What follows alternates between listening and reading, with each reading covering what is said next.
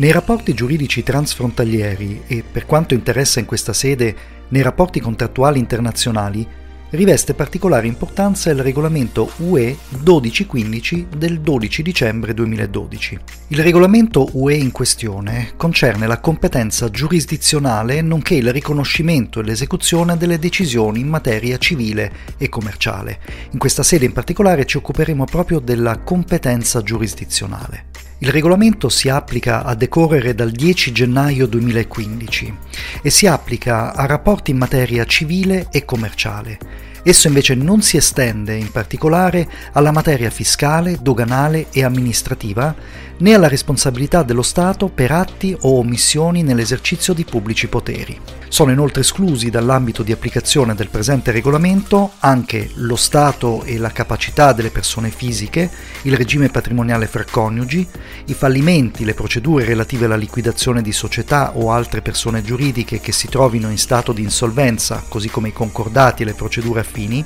la sicurezza sociale, l'arbitrato, le obbligazioni alimentari derivanti da rapporti di famiglia, di parentela, di matrimonio e di affinità e i testamenti e le successioni, comprese le obbligazioni alimentari mortis causa. A norma dell'articolo 4 del regolamento, le disposizioni generali, le persone domiciliate nel territorio di un determinato Stato membro sono convenute, in giudizio ovviamente, a prescindere dalla loro cittadinanza, davanti alle autorità giudiziarie di tale Stato membro. In altre parole, la regola generale è quella del cosiddetto foro del convenuto. La regola generale posta dall'articolo 4 subisce tuttavia una serie di eccezioni che sono previste innanzitutto nel successivo articolo 5, che stabilisce che le persone domiciliate nel territorio di uno Stato membro possono essere convenute davanti alle autorità giurisdizionali di un altro Stato membro solo ai sensi delle norme di cui alle sezioni 2 a 7 del presente capo, che contengono appunto le eccezioni alla regola generale dell'articolo 4 per cui una persona può essere convenuta solo dinanzi al giudice del proprio Stato membro d'origine. Andiamo dunque a vedere quali sono le ipotesi specifiche previste da queste sezioni da 2 a 7. E cominciamo con la sezione 2. La sezione 2 prevede una serie di competenze cosiddette speciali. Una persona domiciliata in uno Stato membro può essere convenuta in un altro Stato membro, per esempio in materia contrattuale, e potrà essere convenuta davanti all'autorità giurisdizionale del luogo di esecuzione dell'obbligazione dedotta in giudizio laddove la norma stessa precisa che il luogo di esecuzione dell'obbligazione dedotta in giudizio è, nel caso della compravendita di beni, il luogo situato in uno Stato membro in cui i beni sono stati o avrebbero dovuto essere consegnati in base al contratto. Nel caso invece di prestazione di servizi si tratta del luogo situato in uno Stato membro in cui i servizi sono stati o avrebbero dovuto essere prestati in base al contratto. La sezione seconda prosegue poi con una serie di ulteriori ipotesi in materia di competenze speciali che però interessano meno ai fini dell'odierno discorso. Sono ipotesi, per citarne alcune, in materia di illeciti civili dolosi o colposi, oppure qualora si tratti di un'azione di risarcimento danni o di restituzione nascente da illecito penale, oppure qualora si tratti di una controversia concernente l'esercizio di una succursale, di un'agenzia o di qualsiasi altra sede d'attività, o qualora si tratti di una controversia proposta contro un fondatore, un trustee o un beneficiario di un trust, oppure infine qualora si tratti di una controversia concernente il pagamento del corrispettivo per l'assistenza o il salvataggio di un carico o un nolo. Meno interessanti, sempre ai fini dell'odierno discorso, sono le ipotesi previste rispettivamente nella sezione terza, sezione quarta e sezione quinta, che si occupano rispettivamente della competenza in materia di assicurazioni, della competenza in materia di contratti conclusi dal consumatore e della competenza in materia di contratti individuali di lavoro. La sezione sesta prevede poi una serie di competenze esclusive. In particolare l'articolo 24 prevede che, indipendentemente dal domicilio di una delle parti, hanno competenza esclusiva le seguenti autorità giurisdizionali di uno Stato membro. Primo, in materia di diritti reali immobiliari e di contratti di locazione di immobili, sono competenti le autorità giurisdizionali dello Stato membro in cui l'immobile è situato. Secondo, in materia di validità della costituzione, nullità o scioglimento delle società o persone giuridiche o riguardo alla validità delle decisioni dei rispettivi organi, sono competenti le autorità giurisdizionali dello Stato membro in cui la società o persona giuridica ha la propria sede. Terzo, in materia di validità delle trascrizioni e iscrizioni nei pubblici registri sono competenti le autorità giurisdizionali dello Stato membro nel cui territorio i registri sono tenuti. Quarto, in materia di registrazione o di validità di brevetti, marchi, disegni e modelli e di altri diritti analoghi, per i quali è prescritto il deposito, ovvero la registrazione, sono competenti le autorità giurisdizionali dello Stato membro nel cui territorio il deposito o la registrazione sono stati richiesti, sono stati effettuati o sono da considerarsi effettuati. Quinto, in materia di esecuzione delle decisioni, le autorità giurisdizionali competenti sono quelli dello Stato membro nel cui territorio ha o ha avuto luogo l'esecuzione. E arriviamo dunque all'ultima sezione, la sezione settima, che contiene la normativa forse più interessante, quella relativa alla cosiddetta proroga di competenza.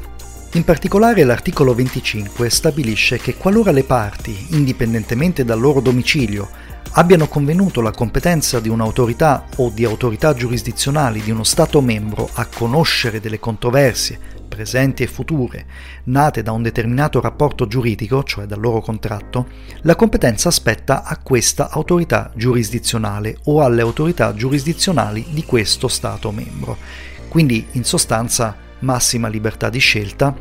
da parte delle parti all'interno del contratto che potranno stabilire con un'apposita clausola quale sia l'autorità giurisdizionale competente a decidere della loro controversia. Detta competenza è esclusiva salvo diverso accordo tra le parti. L'accordo attributivo della competenza però deve essere primo concluso per iscritto e provato per iscritto. Secondo, in una forma ammessa dalle pratiche che le parti hanno stabilito tra di loro e terzo, nel commercio internazionale in una forma ammessa da un uso che le parti conoscevano o avrebbero dovuto conoscere e che in tale ambito è ampiamente conosciuto e regolarmente rispettato dalle parti di contratti dello stesso tipo nel settore commerciale considerato. La forma scritta comprende qualsiasi comunicazione con mezzi elettronici che permetta una registrazione durevole dell'accordo attributivo di competenza. In questa sede non ci dilungheremo naturalmente per motivi di tempo sulla questione delle condizioni generali di contratto e della cosiddetta Battle of Forms.